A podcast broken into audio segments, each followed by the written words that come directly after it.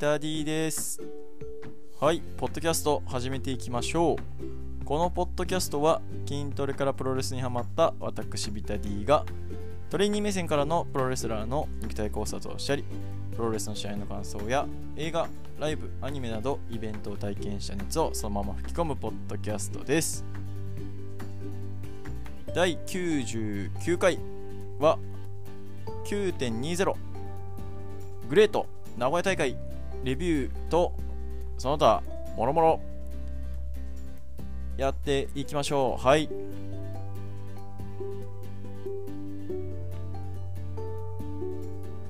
今話題のプロレス団体、えー、グレートの初の名古屋大会、えー、行ってきました。はい。一言で言うならグレートするかしないか。どっち？それならグレートしようぜって感じですね。はい。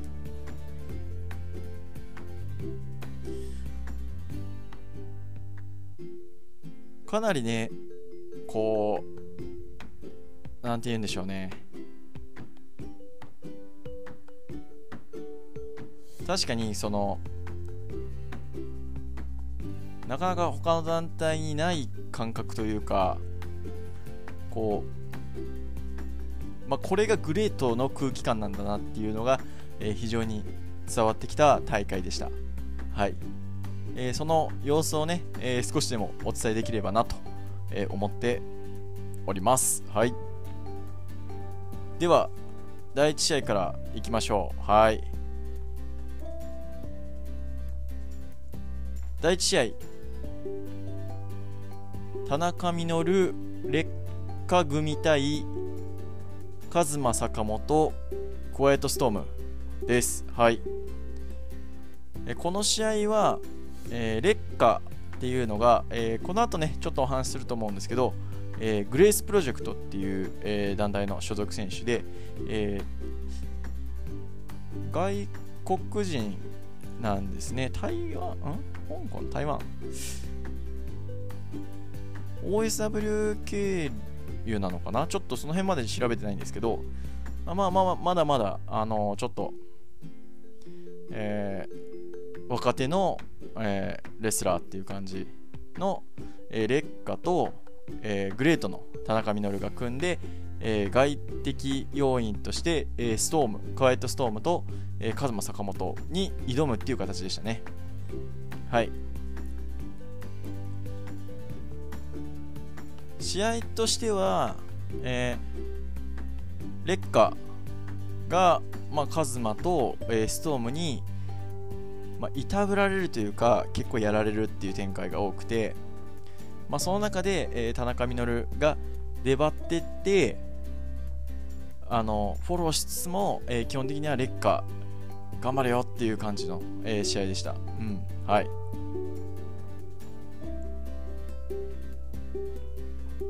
試合的にはカズマがね、えー、かなり試合を回してたっていう感じがするので、あのその辺りは良かったかなと思いますし、うん。まあ、カズマっていうとね、えー、僕が知ってる限りでは、まあ、元 WWE で、えー、今はドラゴンゲートを主戦場にしている、まあ、フリーの選手っていう感じで、まあ、一時期は杉浦軍とかにもねいて、えー、杉浦とタッグ講座を取ったりとかっていうこともあったみたいなのでまあまあどこに行ってもこうフィットするっていうのがあのいいところいいところのいい部分であるレスラーなのかなっていう感じですね、えその中でこう、まあ、ストームはパワー型に特化してるっていうタイプなのでまあ、そのストームが力で押す部分を、まあ、坂本が、カズマが、こう、小技で補っていくっていう。で、まあ、それに対して、まあ、劣化が、えー、ところどころで、えー、反抗。まあ、ストームをね、えー、ブレンバスターで投げたりとかっていうのもあったので、あの、なかなか、こう、まあ、劣化をこう主軸に置いた、えー、いい試合だったかなと思います。はい。あのまだまだね、えー、ちょっとまだまだ見ていきたいなと思わせるレスラーではありました。はい。あと田中稔は good shape ですね、本当に。あのいつ見ても、いつ見てもっていうか僕は初めてかな、生は。生は多分初めてだったと思うんですけど、あの多分50ぐらいですよね。うん、49とか、それぐらいだと思うんですけど、あ、でも杉浦とやった時確か50って言っとったかな。うん。超 good shape でね、本当にいつ見てもかっこいいなっていう体をしてると思います。はい。試合は、ちょっと決まり手は思い出せないんですけど、えー、劣化が、えー、坂本から、えー、取られてます。はい。一応調べてきますか。えー、っと、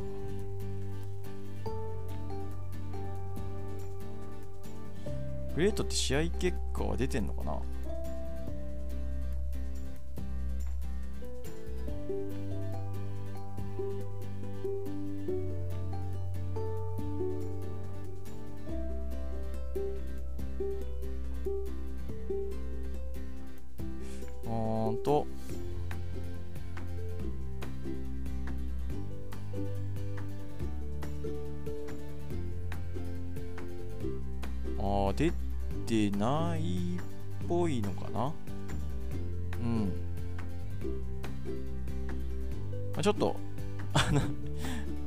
ームページ見てもちょっと見つからないんでわかんないですけど、まあ、坂本が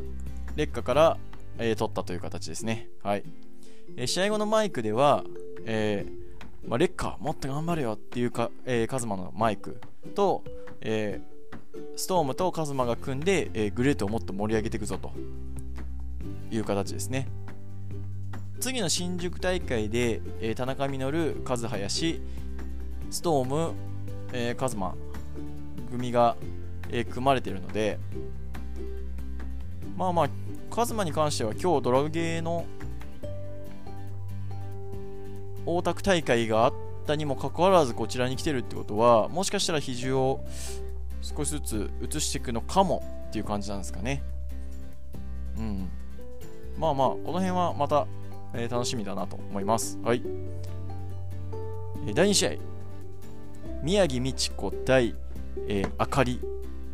は、えー、宮城の丸め込み抑え込みで、えー、おそらく10分ぐらいで、えー、宮城が、えー、勝ってます。はい。いやー、ちょっとね、この試合はね、味わい深かったですね 味わい深かったですね。観客がどのタイミングで拍手していいのかわかんない。本当に。あの、あかりってね、ピュア J の、えー、ベルトを持ってる選手なんですけれど、まあ、どうなんですかね、宮城は所属ですけど、まあ、どっちかというとこうベビーフェイス寄りではない感じはするのでこう宮城が明かりを攻めていくんですけどこう明かりもこう関節とか、えーまあ、首絞めの、まあ、落とす系の技とかを食らってもこうちっちゃくなるだけでこう頑張れよって拍手をしていいのかいけないのかっていうこう雰囲気が全然こう伝わってこない。試合で。多分あの試合にこの試合に、えー、入り込めたお客さんは多分名古屋あの名古屋の会場、うん、の中でいたのかなっていう感じですね。あの、まあ、あの会場のね、えー、説明をしてなかったんですけど、えー、今日の、えー、会場は、え中村、愛知県の、え中村区の中村スポーツセンターっていう、まあ、まあ、体育館の、えまあ、武道場みたいな、えところに、えブルーシート引いてリングを出すっていう感じだったんですけど、まあ、だから多分100人とかもうちょいかなうん、っていうぐらいの人数だと思うんですけど、まあ、ソールドアウトで、まあ、なかなか入ってたとは思うんですけれど、その何100人の何人がこの試合に入り込めてたのかなっていう感じです。はい。うん、なかなかこう非常に味わい深かったですね。まあ、どおそらく宮城が、え、ヒール側に振り切るかもしくはもっと明かりの、え、やられっぷりがいいっていうのが前提だったと思うんですけれどあのどちらもこうやおそらくコミュニケーションが取れてない感じですねうん全くこう盛り上げどころが盛り上がりどころがわからない試合でした。はい。いやーなんかねこんな結構僕もプロレスちょこちょこ見てきてますけどなかなかこう見ない試合でしたね。いやーなんかこれはこれですごくあのうん。何回も言ってますけどあの味わい深い試合でした。はい。以上です。はい。えー、第3試合、えー、トンショ・シュンでしたっけ？トンショ・シュン。対、えー、飯塚優は、えー、飯塚の腕ひしぎ、腕ひしぎ逆十字固め。多分コールはね、腕ひしぎ逆逆逆十字固めって言ってたんですけど、逆十字固め。うん。ちょっと、いまいち、あの、フィニッシュはね、どういう形かはちょっと僕と反対側だったんで見えなかったんですけど、あの飯塚が、えー、トンショから勝ってます。はい。これが噂のトンショかっつってね、えー、吉沢君があの非常に推してた、えー、トンショなんですけれど、あのー、非常にね、えー、トンショ良かったですね。うん。えー、フリーっていうことなんですけど、えー、かなりこう体も絞ってて、うん、かっこいい体をしてるなと、うん、ちょっと薄い厚みがないのは気になりますけど厚みで言えばちょっと飯塚の方があったかなと、うん、いう感じですけどあの動きもね、えー、非常にスピーディーであのグレートっていう団体のこう色には非常に合った選手だと思いますんで、まあ、もっともっと絡んでってもいいのかなと思います。はい。で、相手の、相手のというか、まあ、迎え撃つは飯塚って感じですね。うん。え飯塚が、えー、蹴りを主体とした、えー、攻めと、えー、一瞬の関節技をこう前面に出しつつ、えー、トンショをしていく。で、トンショは、えー、それに対抗して、えー、スピードと、えー、ちょっとハイフライ的なね、えー、動きも出して、えー、やっていくって感じですね。えこの試合ね、えー、トンショが一番、えー、対応力を見せたなっていうふうに思ったのは、今日のね、えー、会場が、えー、まあ、ローカル会場でありがちなんですけど、あの天井がね、低い。えー、リングの、えー、トップコーナーに立って、えー、背伸びしたら多分頭が当たっちゃうぐらいの、えー、感じだったんですけど、えー、トンショは、まあ、いぶしが使う感じの三角跳びのケブラーダをやったんですけど、えー、しっかりとそこは、えー、高さを、えー、調節して、えー、高さを出すよりはちょっと距離を出す感じの、え、ケブラーダで、え、しかもしっかりとね、え、飯塚に向かって、え、ケブラーダを放ったのであこういうことにしっかりと対応できるレスラーなんだなと、うん、思いました、まあ、もっともっとね、えー、見れる機会が多いといいレスラーだなと思いましたしまあ吉諏訪さん吉諏訪くんとかねあとレンブラントさんも結構してたんですけどまあそれも納得かなと思います。でグレートの、えーいいところはこう疾走感と青春感、うん、青春こう若手たちの青春っていうのが、えーすごくフューチャーされるところだと思うのでであれば、えー若手の、えー体格には若手がいてほしいと思うんでまああの実績のあるね、えーおじさんがいてもいいんですけどやっぱこう若手同士の高め合いみたいなのっていうのは、えーすごくグレートらしいなって思うのでまあトンショーもそこに加わってもいいんじゃないかなと僕は思います。はい。飯塚のね、えギラギラした目は非常に素敵でした。はい。第4試合。シーマ入江重弘組対田村隼人川上隆一組は、えー田村隼人が、えーシーマから、えージャックハマーかな。で、えーと取りました。はい、えー今話題のね、えー田村隼人。あの01とグレートの、えー絶縁のきっかけを作ったと言われる田村隼人ですがまあまあ僕は別にどっちが悪いとかっていうのはまあどうでもいいしまあ田村隼人っていう、えー素晴らしいレスラーがね見れる場所があるっていうのが僕としては大事なので。でしかも体格がね、えーシーマ入江なんてまあ実際01とどっちがワクワクするかっつったらまあこっちの方がワクワクしますよね。はい。でその田村隼人ですね、えー僕見たのが去年の11月か10月の、えー、01の靖国の、えー、法のプロレス以来だったんですけどこう二回りぐらいでかくなってましたね。この日で言えば、え1番かなと思います。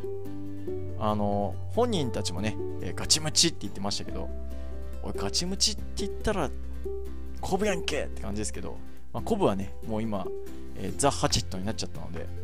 まあガチムチ名乗るのもね、えー許したるよっていう感じなんですけど、えーその田村隼人めちゃくちゃいいです。はい。えーさっき言ったね、えーグレートの疾走感と青春感っていう、えーどちらも、えー兼ね備えた、えー田村隼人っていう人材はもうこれもこそグレートに、えぴったりな人材かもしれないですね、えーこう小生意気なこうヤンヤンキーとは言わないですけど、うん、こう小生意気な若造っていう感じはすごくあの合ってると思いますし、えー技の一つ一つもね、えー本当にデビュー2年3年23年かなっていうぐらいなかなか丁寧だったのでパワー系なんですけどそんなに荒さは感じない感じなのでうん。まあやっぱり元々の教えが良かったのかまあ言うなれば、えー前髪塾からの、えーストハーのプロレスコンサルのハイブリッドと考えればそらええわなっていう、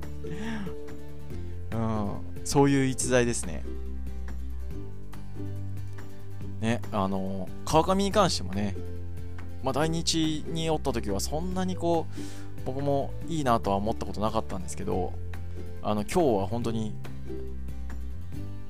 間とかもともとなんかちょっと間延びした感じがすごくするレスラーだったんですけどリズムともにリズムテンポともに良くなってるんじゃないかなと僕は思ったのでストハーコンサルすげえって感じですね。本当に。はい、まあ、相手がね、えーシーマ入江っていう、まあ、シーマのスピード感っていうのはちょっと、まあ、衰えてはいるもののジュニアクラスで、えー入江重弘っていうこうスピード感としてはこうトップクラスに入る、え選手が体格にいるのでその選手に、えー、ついていける、えー、田村隼人、まあ、川上は若干ちょっとテンポ乗れてない感はありましたけどあのすごく良かったですはいで普通にね、えー、シーマから、えー、田村が、えー、取っても何の違和感もなかったので、まあ、田村隼人もっとグレートしていってほしい、はい、選手ですね。はい。えー、メインイベント。エル・リンダマン、ティーホーク、えー、鬼塚一世組対青柳敦樹、和林、えー、伊藤貴則組は、えー、リンダマンが伊藤から、えー、ジャーマンで、えー、勝ちました。はい。いや、グレートのプロレス、ここに極まれるっていう感じですね。えー、このメインに関しては、えー、1試合目の前に、えー、このメインに立つ6人が出てきてマイクをして、え、ちょっと因縁を作ってから、え試合に入るっていう形でした。はい。まあ、青柳がね、こう渡辺相馬の代わりに、え来てくれたので、え紹介されて、え、全日本だけどグレートしに来ましたと。で、おいおいおいっつって、俺らの言葉を取ってんじゃねえよと、リンダマンが。言いつつ、えー、伊藤孝則が今日誕生日っていう。うん。一番グレードするのは俺やっつってね。あのー、して、しっかりとオープニングの前から、えー、メインにつながるこうマイクをしてったのは、まあ、あのー、まあ、新日本プロレスとかね、ノアとか全日とかっていう、こう前哨戦とかがあるわけじゃない、こう、まあ、ちょこちょこしかたあの今のところはグレートってのは試合をしないので、あの、大まかな流れは作りつつも、やっぱり今日名古屋来て初めてグレート見ます。情報がないですっていう人らに対しても、えー、優し優しいしこう試合に入っていく分にはすごく入りやすい環境を作ってくれるっていうのはいいなと思いました。はい。えー、試合としては、えー、組んだりとかっていうのはほぼないですね。うん。えー、まあ、言うなればそうですね。まあ、これが流行りのジャパニーズルチャっていうやつなのかもしれないですね。ちょっと僕、そういうレスリングの分類っていうのは、いまいち分かってないところなんですけれど、えー、関節技が出ても、えー、関節技は多分 T フォークがちょっとジャベ使ったぐらいなのかな。うん。で、レスリング的な動きはほぼなく、うん。あのー、速い選手たちの中で、えー、速い、えー、攻防をこう見せつつところどころ大技を出していくっていう感じですね。はい。そうですね。まあ今一番こうジャパニーズルチャーっていうと、まあ、新日本が、えー、そうなんじゃないかっていう話をしてますけど、まあ、僕の今日のイメージとしては、まあ、石井智弘、高木慎吾っていうのは、こう、えー、G1 のね、えー、大阪大会の1日目のメインだったんですけど、まあ、あれも、こう、ほぼ、まあ、レスリング的な動きは排除して、その中でタフマンコンテストっていう、タフマンコンテストに近い感じだと思うんですけど、えー、タフマンコンテストを少し残しつつ、えー、そこをさらに、えー、タッグマッチで、えー、激しい選手の入れ替えを作るっていうのが、まあ、グレートなスタイルなのかなと、うん、思いました、まあ、それが疾走感のあるプロレスっていうものの、えまあこう大元の部分なんじゃないかなと思います。はい。しかし伊藤孝則は本当にいい蹴りを出しますね。めちゃくちゃ強いです。いや、よう賞勝ったなと。うん。プロレスルールやったらもしかしたらみたいな 部分もありつつあの伊藤の若大召喚っていうのはすごく良かったです、えー、数にもね、えー、すごくこうカツを入れつつやってたので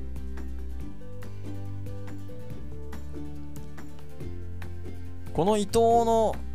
若大召喚はすごくついていきたいなと思わせるものがありましたね。うん。U の、えー、伊藤も見たい。生で。と思わせてくれました。はい。まあ、ただ、試合のね、もうメインはもう基本リンダマンですね。リンダマンがしっかり声出しつつ、こう、試合を作っていくっていうのが、基本でしたね。残念だったのはちょっと青柳敦樹がお客様をこう抜けきれなかったのがちょっと残念だったかなと思います。はい。そこでもうちょっとね存在感を示せればグレートとこう全日本。ねせっかく全日本を代表してきてるわけですからもうちょっと爪痕をね残せれば、えー、グレート勢も全日上がってるんでね、もしかしたらそこから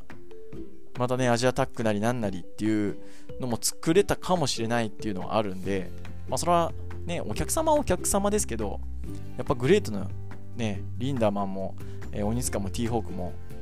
あのー、個性が強いので、そこに対してもうちょっといけたらなという感じはありました。はい。で、この試合ね、えー、最後、リンダマンが、えーまあ、レティーホークとの連携で、えー、伊藤孝則をジャーマンで、えー、3カウント取るんですけれど、その前に、えー、青柳の、えー、トリニージョを食らった鬼塚が、えー、倒れて、おそらく頭をこう強打した。うん、まあ公式でもね、えー、ツイートされてたんでそうなんですけど、えー、鬼塚がね、えー、すっげえ音したんですよ。うん、ガーンって。で僕は、そのトリニージョ食らってるところが見える席ではなかったので、一緒に見に行った人と、やべえ音したなっていう話はしてたんですけど、まあ、で、鬼塚がなかなかこう立ち上がってこないっていうのは見えたので、大丈夫かなって思ってる間に、えー、取っちゃいました。伊藤から。はい。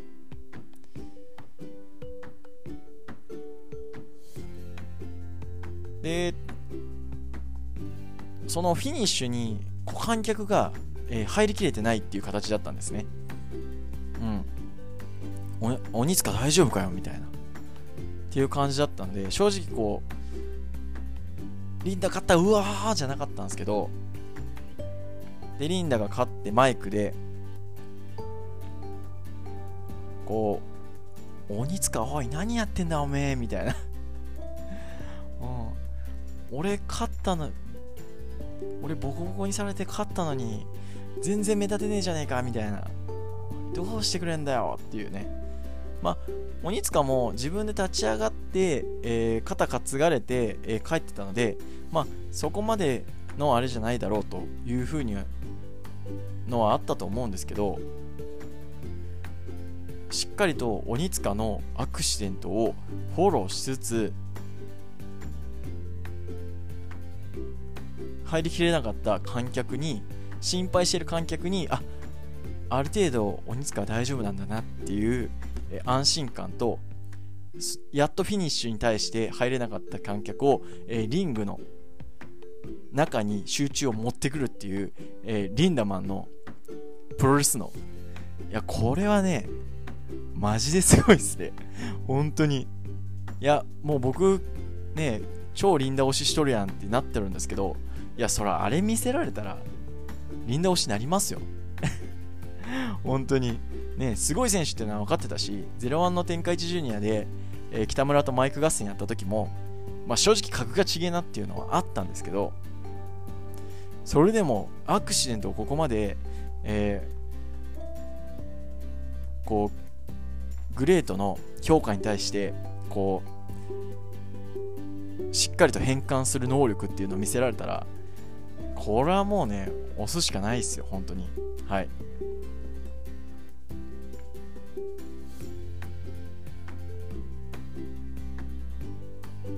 まあ、そんなこんなでね、えー、リンダが勝って、えー、最後はね、えー、カズ林が締めたんですけど、まあ、カズ林がね、若干具だったのを、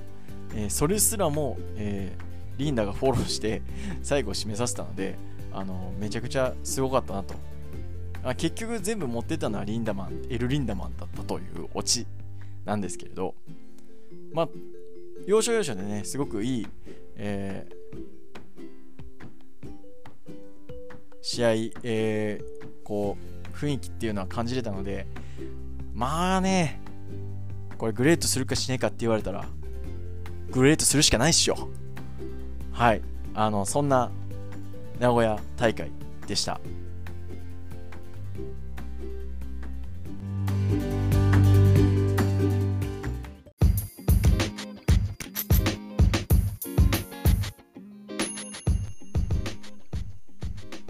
本日のマッチオブザデイ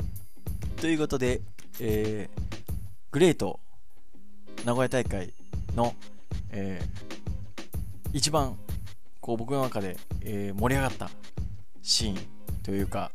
うおーってなったね、えー、シーンは第4試合、えー、田村隼人対、えー、かか田村隼人、各務隆一対、えー、入江茂弘、シーマの、えー、中で、えー、田村隼人がシーマに対して、えーはえー、やった、えー、スモールパッケージをぶっこ抜きからのジャーマン、ジャーマン、ジャーマンじゃない、えー、ブレンバスターです。はい。えー、シーマが田村隼人を、えー、スモールパッケージ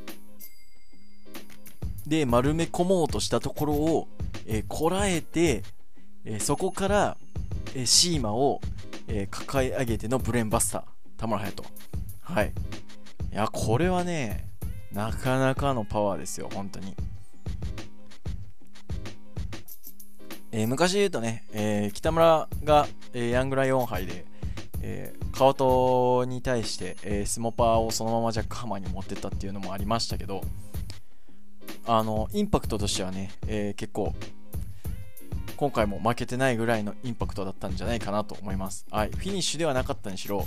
あのー、それが非常に良かったですね。は田村隼人ね、本当に体パンパンですよ。まあ、お腹がね、ちょっと出てるっていうのはあるんですけど、まあ、それにしても体の分厚さっていうのはかなりあるので、まあまあ、ベンチプレスね、え、160かなんかでセット組むって言ってたんで、相当だと思いますけど、まあまあ、田村はね、グレート来て正解じゃないでしょうか、本当に。はい。そんなこんなで、えー、本日のマッチオブザデイは、田村隼人の、えー、スモパぶっこ抜きブレーンバスターでした。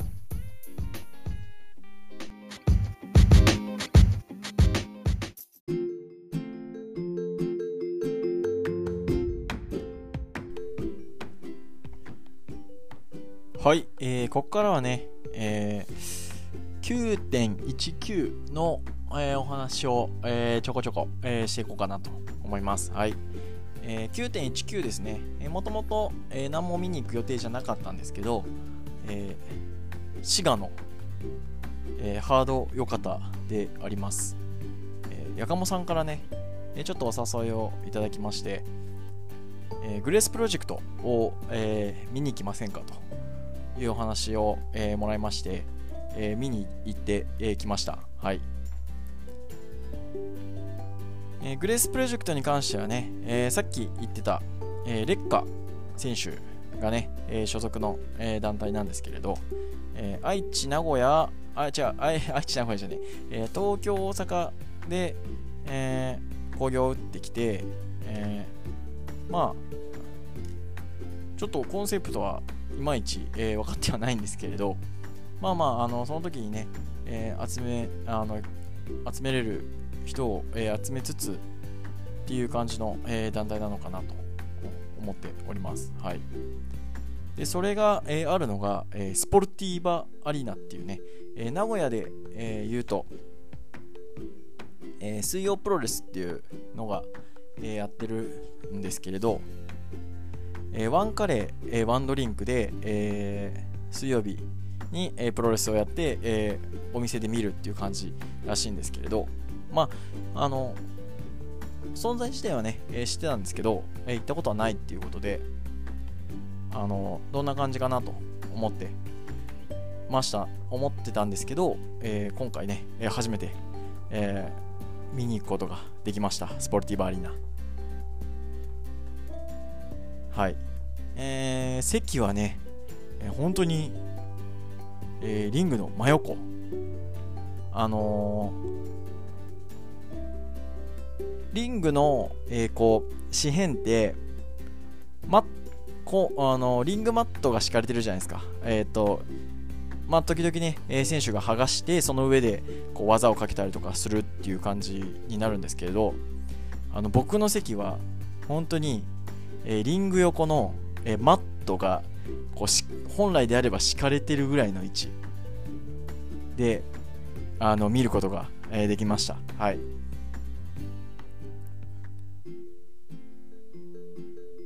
いやあの位置でね、こう、プロレスが見れるっていうのは本当にいいもんですね。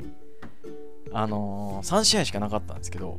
あの、もうそれだけでめちゃくちゃ満足でした はい。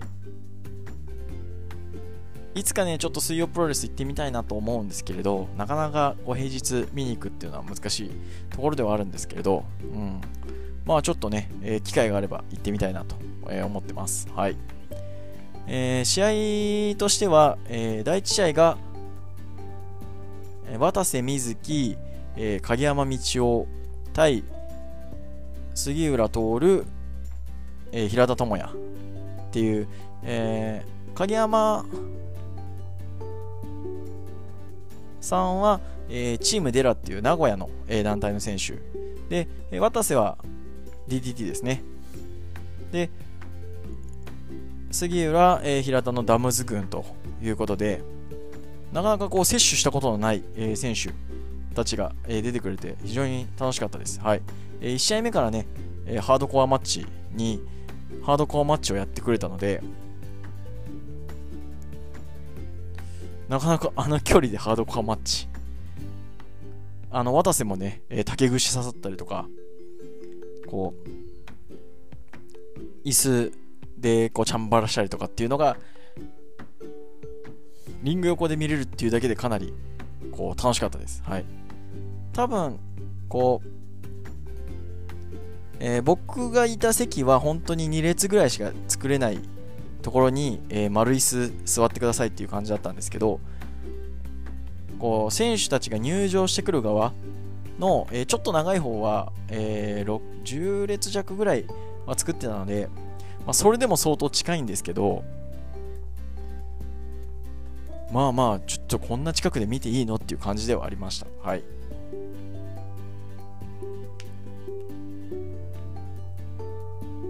で、良かったのは第2試合ですね。第2試合が、えー、入江茂弘、えー、三原和明かな、えー、石井圭介っていう、こう、えー、ガガガさんがね、多分、こう、見たら失禁者の、えー、カードだと思うんですけれど、えー、元 DDT のね、えー、入江、まあそこで絡みになった石井圭介。と、えー、大阪時代に入江と絡みがあった三原っていうので、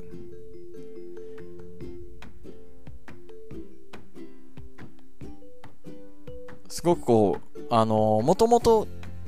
こうつながってたっていう3人なのであの試合の展開もすごく速くてで入江のね、えー、スピード感たまらんすね本当に。あの2日連続で入江見たんですけどやっぱええなと あの距離でね、えー、キャノンボールとかあとあのロープに、えー、寄りかかって、えー、ボディープレスするやつですね。あれ僕側でやってくれたんですけど、もうめっちゃ興奮しました すげえ良かったです。はい。ちょっとね、ちっちゃい、えー、リングではあったんですけど、その中でもしっかりとトップスピードに乗れる入江茂弘、素晴らしいです。はい。そして第3試合が、えー、劣化対、えー、岩本浩二ということで、えー、劣化がなんか7番勝負しとるらしいんですけど、まあ、その中で、えー、スポルティーバスポルティーバ出身の、えー、岩本全日本プロレスのを相手にしての、えー、メインイベントシングルマッチって感じですね。まあ、試合的にはどう考えても第2試合の方がいいです。はい、ただ、えー、岩本がしっかりと、えー、強さを見せつつも見せつつ、えー、劣化どんなもんやれるよっていう風に、えー、こうやっていくっていう感じで、まあ、これもこうグレートじゃないですけどこう劣化の成長物語みたいなのが、えー、見れるのはグレースプロジェクトだと思うのであのそういうのがね、えー、好きな人はすごく、えー、楽しいんじゃないかなと思います。はい。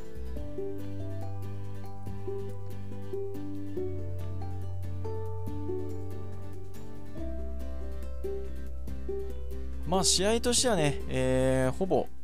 岩本が、えー、抑えつつもちょこちょこ、えー、劣化が反撃するも、まあ、最後はここの技術で、えー、がっちり、えー、スリーカウント取られちゃうっていう感じだったので、うんうん、まあこう競って競って超面白いっていう試合ではなかったですけど、うんうん、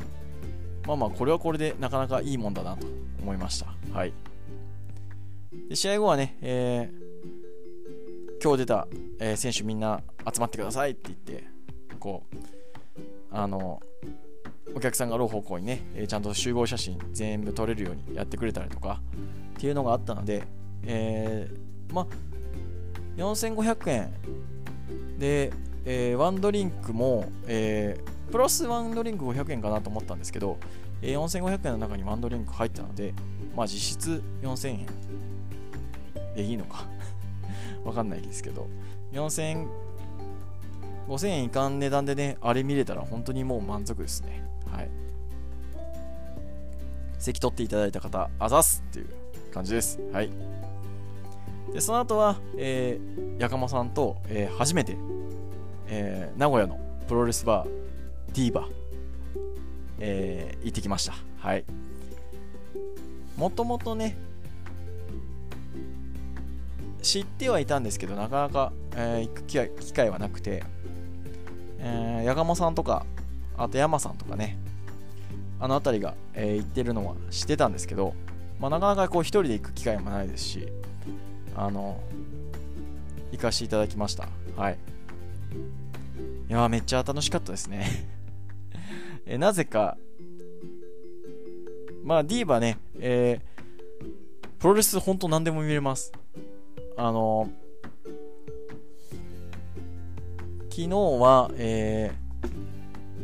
ー、帰ってきて新日見て、えー、スターダム見て、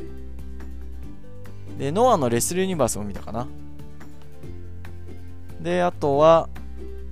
WWE も見て、みたいな感じで、まあ、プロレスは大体見れるっていう環境なので、あの、これ見たいって言ったらちょっと見せてくれるっていう感じですね。で、そこで、えー、ヤカモさんリクエストで、えー、スコット・スタイナー対、えー、トリプル H を見て、えー、なんで、なんでトリプル H はすごいんだと いう、えー、試合を見てね、す、えー、べ、てのプロレスに感謝できるようになりました。はい、本当にありがとうございます。あのー、ディーバね、えー、非常にいいお店なので、あの僕もまた行きたいなと思ってるんですけど、あの名古屋でね、えー、プロレス見た、見て、えー、時間がある方は、えー、錦3丁目に、えー、ありますので、えー、ぜひあ行ってみて、あの、行ってみて、あのプロレスの話をするもよし、まあ、プロレスの話じゃない話もできるらしいので 昨日はプロレスの話しかしてないですけど、あの、ママさんのね、ゆかりさんと、あのスタッフの子もすごくいい人なのであのぜひ行ってみてください。はい。あのスコット・スタイナー対トリプル H 見ればあの全てのプロレスに感謝できるようになると思います。はい。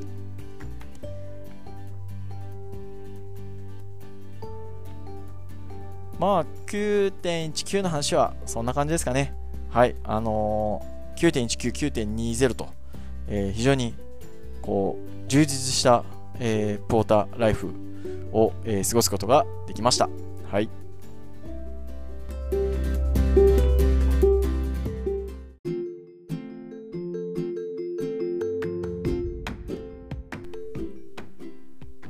はいそんなこんなで、えー、9.20と、えー、9.19の、えー、お話をさせていただきました。はい。えー、今回ね、えー、ちょっと、まあ長めにおしゃべりしてしまったんですけど、あのグレート、本当に良かったので、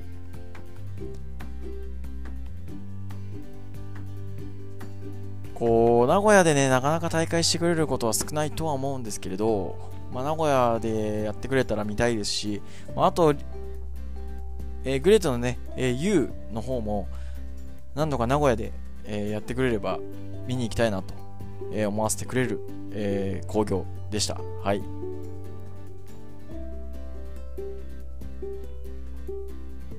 まあまあ、こっからはね、どうなるかなっていう感じはあるんですけど、10.3の新日本は決まりつつ、まだまだちょっと見て、10.9の大阪城のスターダムもかなり気になってるところではあるので、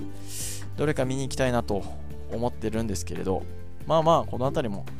もうちょっと日程、細かく決まってこれば、えー、わかると思いますので、なんか名古屋でね、えー、見てきてほしいっていう、えー、大会あれば、あの、教えていただければちょっと検討いたしますので、はい。あの、まあ、あの、クニさんみたいにね、えー、お布施くださいっていうのほどのクオリティを、えー、お店、お聞き、お聞かせできているとは思ってないので、あの、僕の金銭に触れるかどうかもあるんですけれど、あのー、まあ、えー、他のね、えー、ポッドキャストがやらない、こう、ニッチな、えー、名古屋の興行の感想が聞けるのも、え、このポッドキャストの出会い込みだと自分では思ってますので、え、リクエスト等あれば、どしどしと、え、よろしくお願いいたします。はい。えー、そんな感じで、えー、今日は終わっていきましょう。はい。えー、面白いと思ったら、えー、定期購読および、えー、Twitter のフォロー、質問、感想、意見、えー、お待ちしてますんで、えー、ハッシュタグマッチョプロレスでのツイート、えー、質問箱、リップ、DM までどしどし送ってください。時間がありましたら、ポッドキャストの評価の方もポチッとお願いいたします。はい、ありがとうございました。さようなら Bye.